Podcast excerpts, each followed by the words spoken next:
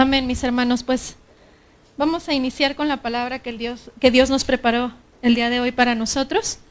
Hemos estado estudiando la carta de la segunda de Corintios, ¿verdad? Eh, Dios nos ha estado hablando a través de esta epístola y hemos visto cómo eh, se ha venido desarrollando desde primera de Corintios, ¿verdad? Cómo Dios nos habla de que como iglesia tenemos problemas, ¿verdad? Pero eh, Dios nos ha llamado a vencer aún en esos problemas, en esas circunstancias, ¿verdad? Entonces, eh, las últimas tres predicaciones de nuestro hermano Lalo eh, nos ha estado hablando de, de experimentar la muerte y la resurrección de Cristo en nuestras vidas. Por eso es que ahora vamos a tomarnos un tiempo para resumir estas últimas tres predicaciones para recordar que tenemos que vivir a Cristo. ¿Se acuerdan que hablábamos de que el apóstol vivía a Cristo por causa de, Cristo y de la iglesia, verdad? Eh, hablábamos de que tenemos que estar sentenciados a muerte, también como el apóstol nos lo mostraba, ¿verdad? Y también hablábamos de un desfile triunfal. Entonces, si juntamos estas tres predicaciones, podemos decir que tenemos que vivir a Cristo sentenciados a muerte para exhibirlo a Él. Ese es el tema de nuestra predicación del día de hoy, ¿verdad? Bueno, entonces, como bien sabemos, el apóstol Pablo era un hombre que vivió a Cristo por causa de la iglesia, porque no confió en sí mismo. El vivir a alguien más significa que ya no estás viviendo tú, que estás viviendo la vida de otra persona, ¿verdad? Entonces, eh, él confió en aquel que lo había llamado, ¿verdad? Con un propósito. Podemos decir que él es un modelo en lo espiritual, pues lo dice en Primera de Corintios 11.1, si me pueden poner primera de Corintios 11.1, mis hermanas.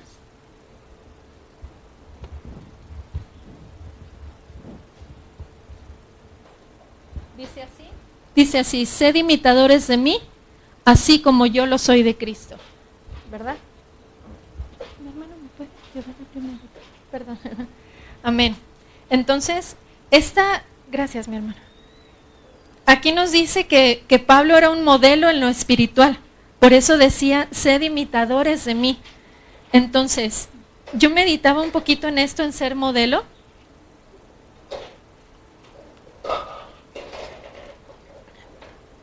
Y veía cómo lo relacioné con los escultores. Cuando las personas están aprendiendo a esculpir, sobre todo personas, tienen que tener un modelo ese modelo les sirve para, para eh, hacer bien eh, cada parte del cuerpo, ¿no? O sea, si, si quieren aprender a moldear, no sé, eh, los rostros, pues escogen una persona y, hacen la escultura de acuerdo a la imagen de esa persona. Pablo era lo que hacía. Pablo, él vivía Cristo. Entonces él podía decir, como él su conciencia le decía que verdaderamente estaba viviendo a Cristo, Él podía decirnos a nosotros, ser imitadores de mí, porque yo imito a Cristo, ¿verdad? Entonces, Él, es un modelo. Si nosotros podemos ver a resumidas cuentas, eh, podremos ver que en realidad estamos eh, imitando a Cristo, no tanto a Pablo, estamos imitando a Cristo, porque Pablo imitaba a Cristo. Entonces, al vivir él esta vida, nosotros podíamos imitarlo a él, ¿verdad? Porque ya no vivía él, sino Cristo. Vemos en la epístola de, eh, no me acuerdo si es Filipenses o es Efesios, que habla de que Pablo era un experto en la palabra. Él decía que cuanto al celo era perseguidor de la iglesia, en cuanto a la justicia era irreprensible. Podemos decir entonces, a resumidas cuentas, que Pablo era un hombre intachable, ¿verdad? A él se describe a sí mismo. Pero aún así, se había, él había tomado todo por basura porque cuando Cristo se reveló a él, entendió que su propósito principal consistía en vivir y magnificar a Cristo.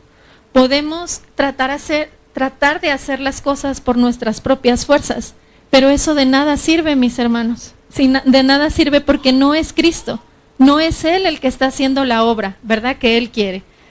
Hemos hablado de la carta de Segunda de Corintios, que es un testimonio de la vida del apóstol, de la clase de vida que él vivió en Cristo. Podemos decir entonces que esta carta es para vivir a Cristo. Todo Segunda de Corintios nos habla de la manera en que tenemos que vivir a Cristo. ¿Por qué razón? Por causa de la iglesia, ¿verdad? como bien sabemos, nuestro Señor Jesucristo nos ha dado de su misma vida. Esto lo podemos testificar en Juan 10:10, 10, en la segunda parte. Vamos a ver Juan 10:10. 10. Dice, al principio dice un ladrón, el ladrón no viene sino para hurtar y matar y destruir. Vamos a leer esto último, si repiten después de mí, yo he venido para que tengan vida y para que la tengan en abundancia. Amén. ¿Se fijan cómo el Señor nos ha dado de su vida y para que la tengamos en abundancia, ¿verdad? Para que sea toda nuestra plenitud en Él, ¿verdad? Entonces, es por esta vida que Él nos, por la vida que Él nos da, es que nosotros podemos vivirlo. O sea, Él nos ha dotado de todo lo que necesitamos. Todo lo que necesitamos ya está en nosotros. Porque en el momento en que nosotros le recibimos, lo recibimos a todo Él, ¿verdad? No recibimos una parte, un pedacito del Señor, no. Recibimos todo, esa vida abundante. Entonces ya tenemos todo en nosotros, hermanos, para poder vivir esa vida. Amén.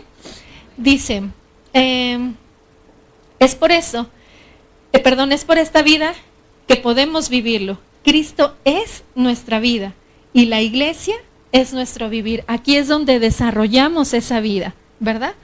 Nosotros como iglesia tenemos dos aspectos, uno individual y uno colectivo. Hemos sido llamados individualmente, ¿verdad? Como bien sabemos, yo, yo entendí esto con, con la familia porque si bien es cierto, cuando llega un matrimonio, una familia completa al Señor, este, venimos todos a la iglesia, nuestros hijos, bueno, en mi caso a mí me tocó con mis hijos pequeñitos y todo, pero a final de cuentas ellos tienen que tener su propia experiencia con el Señor, ¿verdad? Ellos no son salvos ni, ni pertenecen a Él solo porque yo los traiga a la iglesia, ¿verdad? Ellos tienen que tener su experiencia con el Señor en algún momento determinado, ¿verdad? Cristo tiene que revelarse a sus vidas. Entonces, por eso es que podemos decir que la iglesia es individual y es colectiva, porque tenemos dos llamados. Un llamado individual, cada uno, Cristo se tiene que revelar a nosotros individualmente. Yo creo que si pasamos todos aquí, cada uno de nosotros puede decir su experiencia individual, ¿verdad? De cómo Cristo le ha llamado, cómo Cristo ha, salvado su vida. Y, cuando somos en matrimonio, no podemos decir que al mismo tiempo, ¿verdad? En el mismo momento, en el mismo lugar o de la misma forma, ¿verdad? Cada uno tiene su propia experiencia en el Señor. Pero hemos sido llamados de manera colectiva porque de manera colectiva tenemos que funcionar para la obra del Señor, ¿verdad? Entonces, la vida de la iglesia se distingue por problemas en cada uno de estos aspectos, tanto colectivos como individuales, ¿verdad? ¿Por qué tenemos problemas individuales, por ejemplo? Pues cada uno sabemos en qué batallamos, ¿verdad? Cada uno sabemos, a lo mejor mi debilidad no es la misma que la de mi hermana Norma, o la de mi hermana Vicky no es la misma que mi hermano Marcos. Cada uno en lo individual tenemos problemas, tenemos situaciones que en lo individual tenemos que vencer en Cristo, pero también tenemos situaciones y problemas como cuerpo lo podemos notar más en casa, ¿verdad? En casa es donde sale todo nuestras pasiones a veces y nuestros enojos o cosas que nos pasan, ¿verdad? Pero también aquí en la iglesia, también cuando tenemos esa comunión, nos decía mi hermano, cuando entre más convivimos, más salen situaciones, ¿verdad? Con las que tenemos que eh, lidiar, pero gloria a Dios que Él produce todas estas circunstancias, mis hermanos, porque si no pasara eso, ¿cómo me doy cuenta que yo tengo cosas en las que tengo que eh, trabajar o cosas en las que Dios tiene que obrar en mí, ¿verdad? ¿Cómo me voy a dar cuenta si verdaderamente amo a los hermanos o no, si no se da una situación en la que yo digo, uy, pero lo voy a ver y me las va a pagar, ¿verdad? Y no, tiene que ser Cristo en nosotros, ¿verdad? Dice, eh, es ahí cuando tenemos eh, que echar mano de esa vida que Dios nos ha dado y vivir a Cristo. En medio de cada problema y cada situación, echamos mano de la vida que ya tenemos, hermano. Solo es cuestión de decirle al Señor, Señor, me rindo, ¿verdad? Aquí estoy. Sé tú, tú habla con mi hermano, tú, sé tú la expresión en mí, ¿verdad? Amén. Este, viviendo y disfrutando a Cristo es la manera en que podemos tocar el corazón de Dios como iglesia, ¿verdad? Es realmente si queremos vivir, hacer el propósito del Señor, tenemos que vivir y disfrutar a Cristo en todo momento. Solamente así, esa es la única forma en que podemos hacer lo que Dios le agrada, porque ese es el propósito del Señor, ¿verdad? Tanto individualmente como colectivamente. Por eso la importancia de nuestras reuniones, porque es ahí donde podemos comer y beber a Cristo.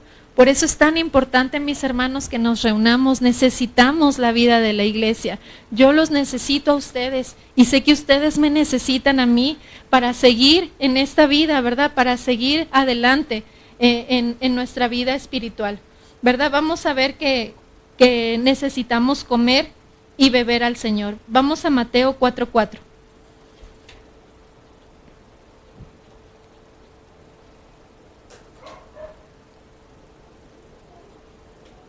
Dice así, él respondió y dijo, escrito está, no solo de pan vivirá el hombre, sino de toda palabra que sale de la boca de Dios.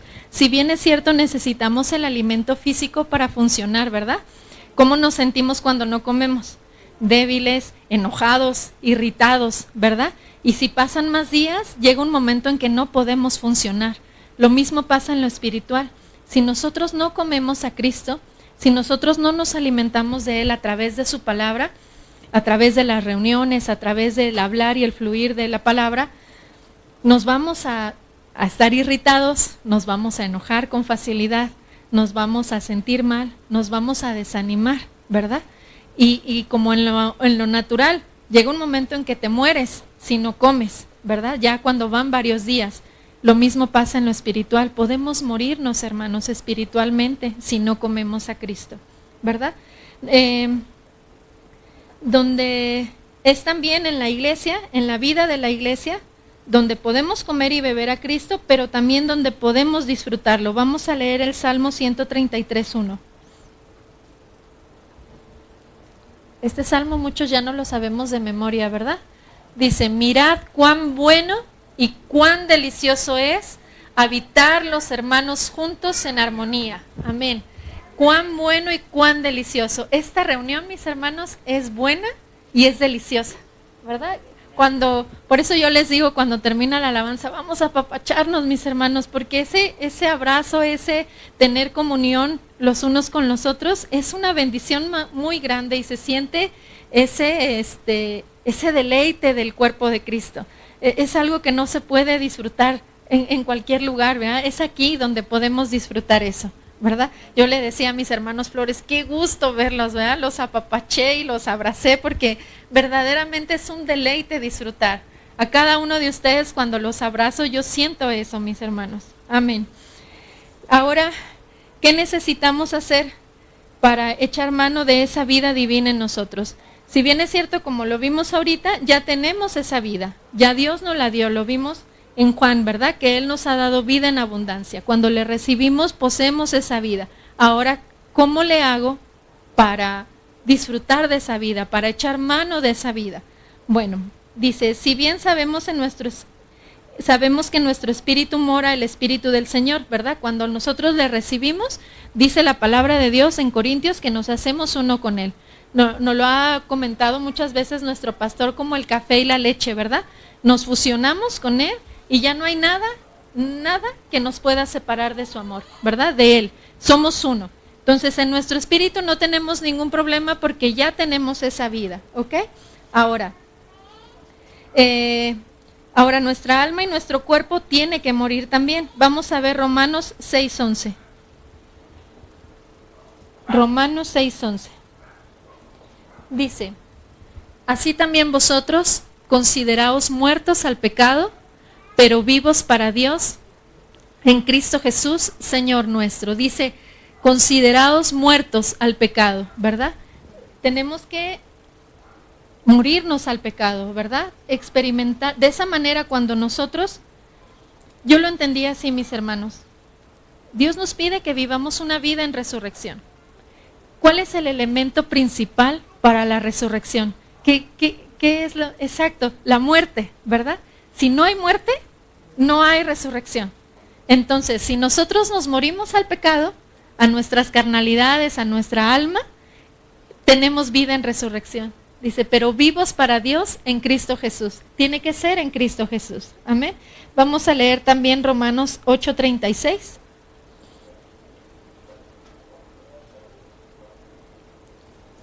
Dice así, como está escrito, por causa de ti somos muertos todo el tiempo, somos contados como ovejas de matadero, ¿verdad?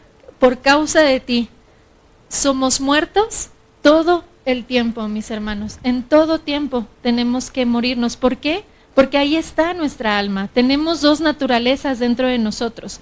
Tenemos la naturaleza divina, que es Dios mismo en nosotros, pero también tenemos esa naturaleza pecaminosa, ¿verdad? Tenemos esas dos naturalezas. Y una de ellas tiene que morir. Y tiene que, la otra sale, ¿verdad? Entonces, si nosotros no nos morimos a la carne, se muere la vida de Dios en nosotros, ¿verdad? La, la matamos de esa manera. Entonces, tenemos que eh, disponernos al Señor, morirnos en nuestra carne para que podamos disfrutar de esta vida, ¿verdad? Dice, tenemos que considerarnos muertos al pecado, a la carne, al hombre natural, a nuestro ego, al yo, a nuestras pasiones y deleites, que nos llevan solamente a seguir pecando y no nos dejan echar mano de la vida divina que está en nosotros. Esa es la clave, mis hermanos, para vivir a Cristo. Ser sentenciados a muerte todo el tiempo, ¿verdad? Solamente considerándonos muertos todo el tiempo. Nos decía mi hermano Lalo, ¿verdad? Que en los, que en los panteones, en los cementerios, pura gente muerta, ¿verdad? Ahí nadie se levanta, ahí nadie pelea, ahí nadie discute, ahí nadie hace nada, todos están muertos. Así nosotros tenemos que considerarnos muertos. Pasa a los que manejamos, se nos atraviesa un carro y nos dan ganas de tocar el claxon, ¿verdad? ¿Y qué te pasa? Y así, ¿verdad? Pero muertos para Cristo, ¿verdad? Muertos al pecado, vivos para Cristo. Amén. Todos los creyentes debemos considerarnos en sentencia de muerte para que no confiemos en nosotros mismos, como Pablo lo hizo en un tiempo, sino en Dios que resucita a los muertos. Como decíamos hace rato, ¿cómo se consideraba Pablo? Pablo se consideraba un hombre ejemplar, ¿verdad? Él, él habló de muchas cualidades en Filipenses, de que él, él era irreprensible delante del Señor. Pero ¿qué pasó, mis hermanos, cuando tuvo Pablo esa experiencia con Cristo, cuando lo, tumbó del animal en el que estaba y le resplandeció la luz. Ahí se dio cuenta verdaderamente que no estaba viviendo al Señor. Él creía que lo hacía, ¿verdad?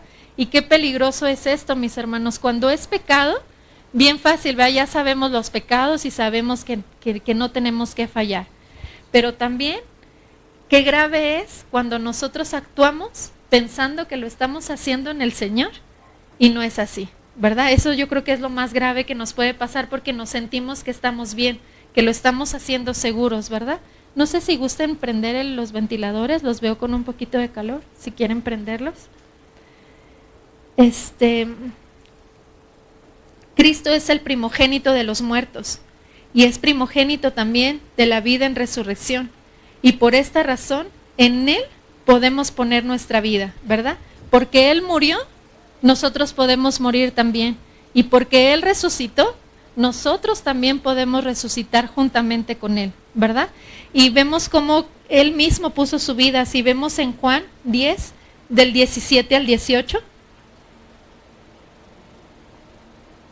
Vamos a leer estos versículos. Juan 10, del 17 al 18. Dice, por eso me ama el Padre, porque yo pongo mi vida para volverla a tomar.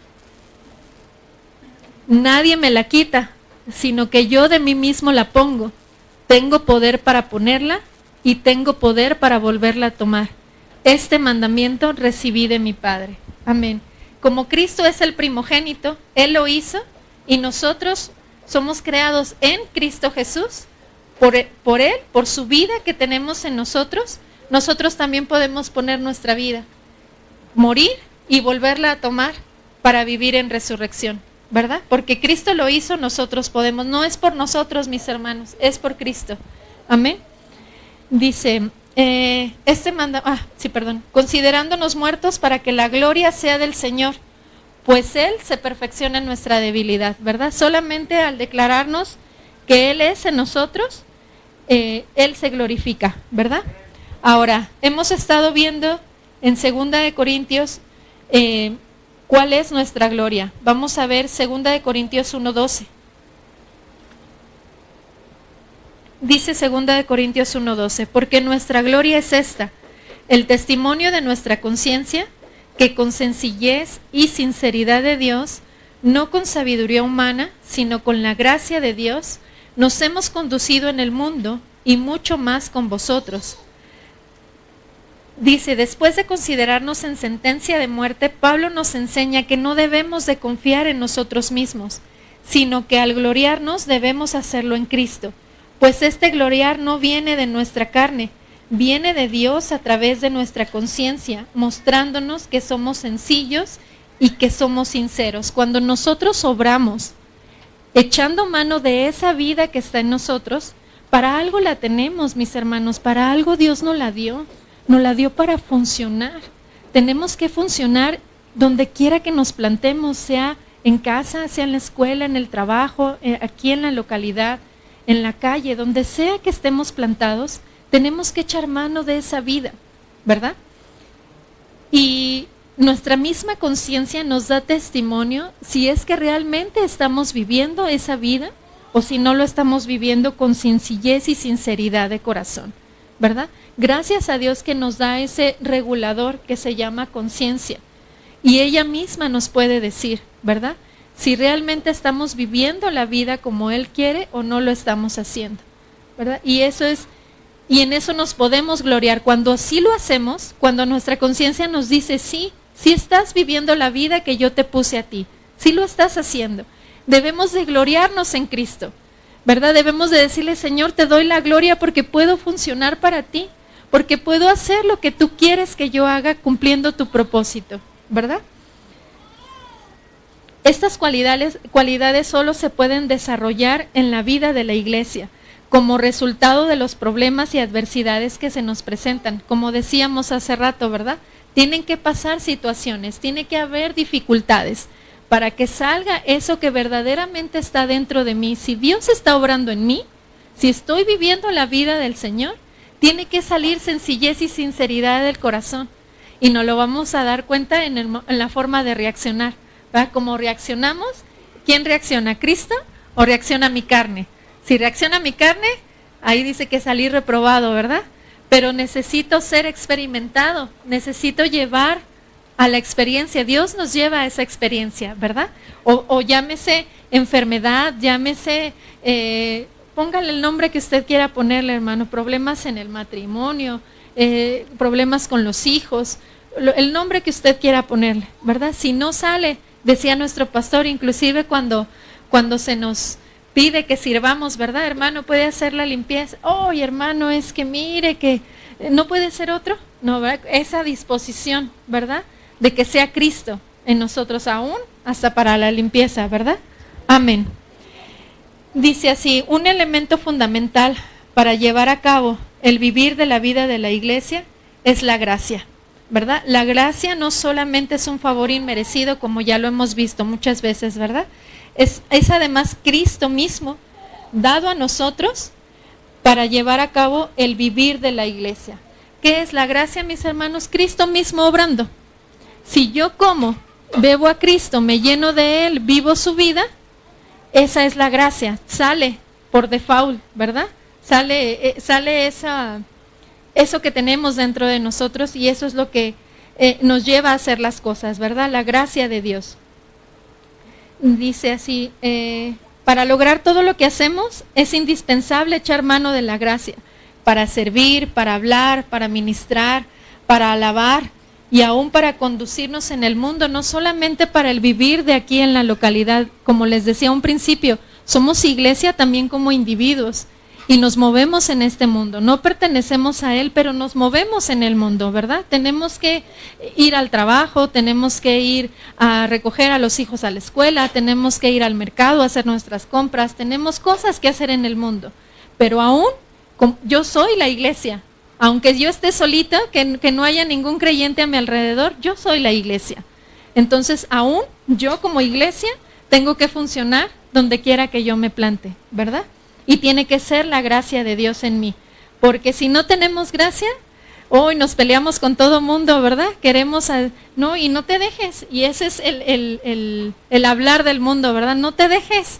Si ya se metió a la fila, no te dejes, hay que sacarlo, ¿verdad? Que se vaya a la cola.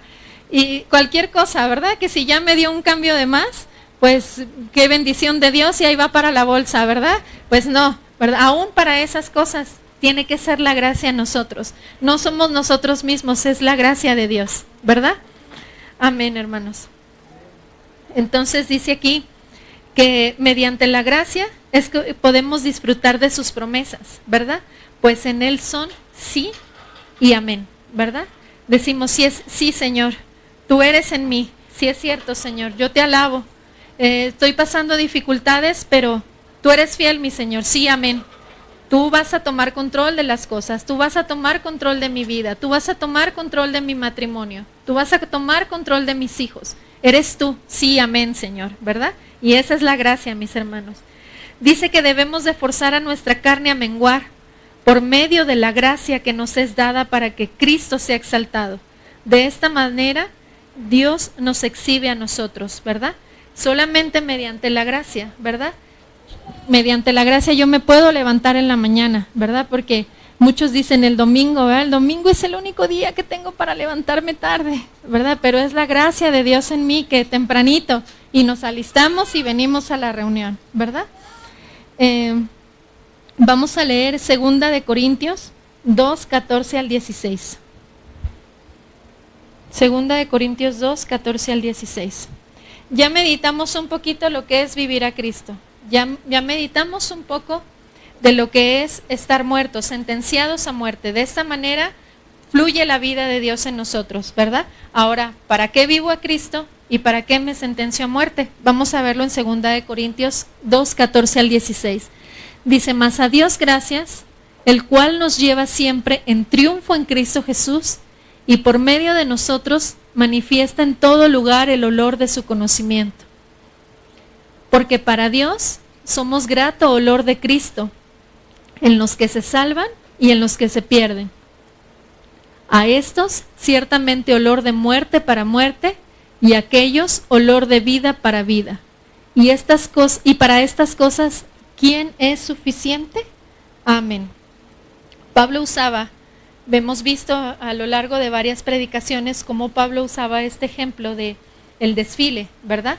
Hemos, como bien nos explicó nuestro hermano Lalo, que en, esos tiempos en Roma se exhibía, ¿verdad? Iban a la batalla, iban a la guerra y era un motivo de gloria los muertos o, la gente lesionada que tenían, ¿verdad? Cuando habían ganado la guerra. Entonces traían a todas esas personas a las que, con las que habían peleado y las exhibían en un desfile como diciendo, miren, aquí está, los hemos vencido, ¿verdad? Eh, eh, son nuestros cautivos, ¿verdad?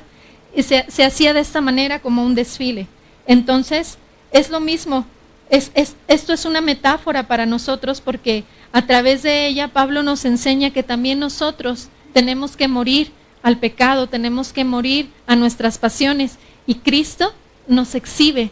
Cuando somos muertos, eso es lo que hace Dios a nosotros, nos exhibe, eso es para exhibirnos, ¿verdad? Eh, Dice, cuando experimentamos la vida divina mediante el morir al viejo hombre por medio de la gracia, nos convertimos en cautivos del Señor, ¿verdad? Ahora nosotros le pertenecemos a Él. Lo hemos visto en Efesios, en Efesios 4.8 vimos que eh, el Señor llevó cautiva la cautividad, ¿verdad? Vamos a leerlo, mis hermanos.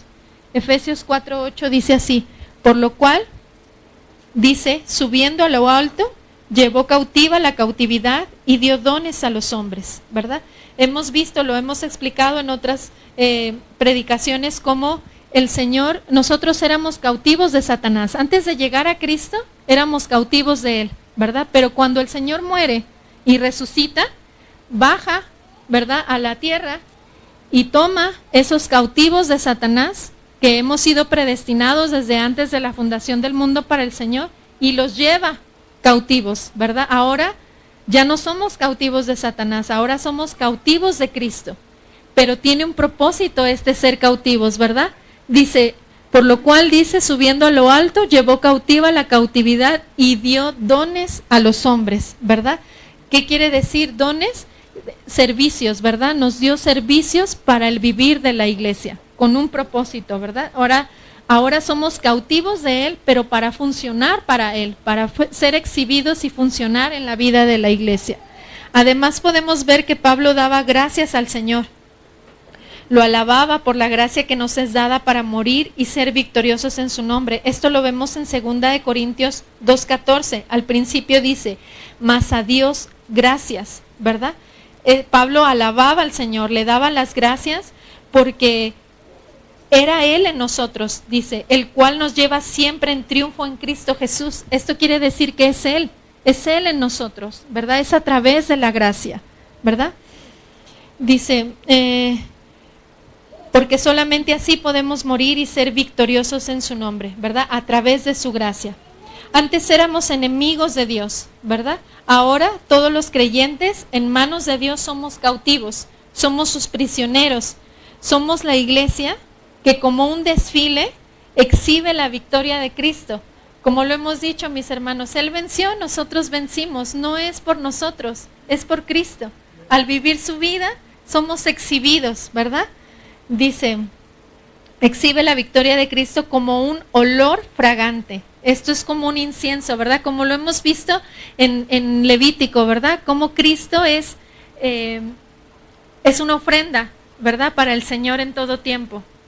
Así como los romanos exhibían a sus cautivos, de la misma manera Dios nos exhibe a nosotros, pues toda nuestra vida espiritual, todo lo largo de nuestra vida espiritual es un desfile, ¿verdad? Y, ante quién es exhibida la victoria de Cristo, mis hermanos. A, ¿A quién exhibe? Amén, hermana Vicky. Yo me asombré con el Señor cuando me dio esto, ¿verdad? No solamente ante el mundo y a la misma iglesia, porque el mundo nos puede ver el mundo sí ve que hay algo en nosotros y nos rechaza automáticamente, ¿verdad? Dice, no, no, no, no, no, a mí no me digas. Yo no quiero saber tú tus creencias, yo las mías. Es lo primerito que nos dicen. Si a ti te funciona, qué bueno, yo respeto tu religión, tú respeta la mía. Lo ven. Somos exhibidos delante de Dios.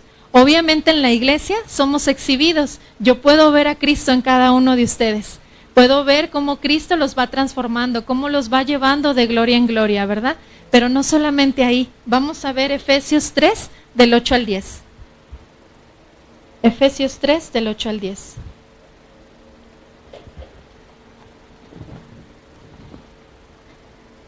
Dice así, mis hermanos. A mí, que soy menos que, perdón, a mí que soy menos que el más pequeño de todos los santos, me fue dada esta gracia de anunciar entre los gentiles el Evangelio de las inescrutables riquezas de Cristo y de aclarar a todos cuál sea la dispensación del misterio escondido desde los siglos en Dios que creó todas las cosas, para que la multiforme sabiduría de Dios sea ahora dada a conocer por medio de la iglesia a los principados y potestades en lugares celestiales. Gloria a Dios, mis hermanos. Vamos a regresar al, versículo número 8. Aquí hay algunas palabritas que, que quiero recalcar. Dice, me fue dada esta gracia. Es la gracia de Dios en nosotros, mis hermanos. Así como a Pablo le fue dada la gracia para anunciar el Evangelio, así a nosotros, mis hermanos, esa misma gracia que Pablo echó mano de, la misma gracia tenemos nosotros, cada uno de nosotros, ¿verdad? Dice, de anunciar entre, entre los gentiles el evangelio de las inescrutables riquezas de Cristo. Los gentiles, ¿quién representan, mis hermanos? El mundo, ¿verdad? Entonces, mediante la gracia es anunciado al mundo, ¿verdad? Vamos al siguiente versículo. Dice, y de aclarar a todos. ¿Quiénes son todos? Todos la iglesia, el mundo, ¿verdad? Los hombres, las naciones, ¿verdad? ¿Cuál sea la dispensación del misterio escondido desde los siglos en Dios que creó todas las cosas? Vamos al 10. Ya vimos entre el 8 y el 10 a quienes exhibimos, ¿verdad? Al mundo, a la iglesia, a todos los hombres. Dice, para que la multiforme sabiduría de Dios sea ahora dada a conocer por medio de la iglesia, ¿verdad? A los principados y potestades en los lugares celestiales, ¿verdad? Esa es la razón por la cual tenemos que vivir y podemos que tenemos que tener esa sentencia de muerte en todo tiempo, porque somos exhibidos, mis hermanos. La gloria de Cristo se exhibe a las potestades, ¿verdad? A los principados en todos los lugares celestiales, ¿verdad? La iglesia en su mayoría, porque sabemos que también hay judíos que pertenecen a la iglesia, los, los judíos pertenecen a toda la iglesia, en su mayoría fue sacada entre los gentiles, que son los escogidos y predestinados desde antes de la fundación del mundo, para que por medio de la iglesia que vive a Cristo, exhiba y aclare a todos los hombres, mis hermanos, a todos los hombres, a todos, hombres, principados y potestades, la economía de Dios. Ese es el propósito de exhibir a Cristo, que su economía sea vista. Y a mí me, me, impactaba mucho la palabra multiforme sabiduría de Dios. Nosotros hay veces que nos enfocamos solamente en algunas pequeñas cosas que Dios nos habla, pero cuando magnificamos su nombre, cuando vemos que es el Dios de todo, no solamente en nuestra vida del mundo, hay también un universo, hermano, completo, maravilloso, en el que Dios gobierna, en el que Dios es soberano. Entonces, por medio de su iglesia, por medio de su economía, porque hemos visto cuál es la economía de Dios, ¿verdad? Que Él se dio a nosotros como iglesia. Entonces, vemos que a través de esto, Él exhibe su propósito, Él exhibe su economía, Él exhibe todo en Él para la gloria de su nombre, ¿verdad? De ahí la importancia de vivir la vida de Cristo, sentenciados a muerte para exhibir su victoria, su propósito, su sabiduría, mediante la vida de la iglesia. Qué importante es vivir la vida de la iglesia, mis hermanos. Qué importante. Necesitamos vivir una vida en resurrección. Este es el tiempo, es el año en el que Dios nos permite experimentar esta vida. Si bien es cierto, nuestro, nuestros hermanos que nos predican la palabra nos han hablado de los, del simbolismo de los números, ¿verdad? Lo que significa cada número. Y, sabemos que este año es del testimonio, del testimonio para la vida en resurrección, ¿verdad? Tiene un propósito este año y, y no es casualidad que el Señor nos hable de vivir una vida en resurrección en este año, ¿verdad? Despojémonos de todo aquello que nos estorba, que no nos deja vivir a Cristo. Hagamos a un lado vanidades, enfermedades, enemistades, afanes, todo aquello que nos distrae de una vida de iglesia, tanto individual como colectiva, y vivamos a Cristo. Es indispensable vivir a Cristo.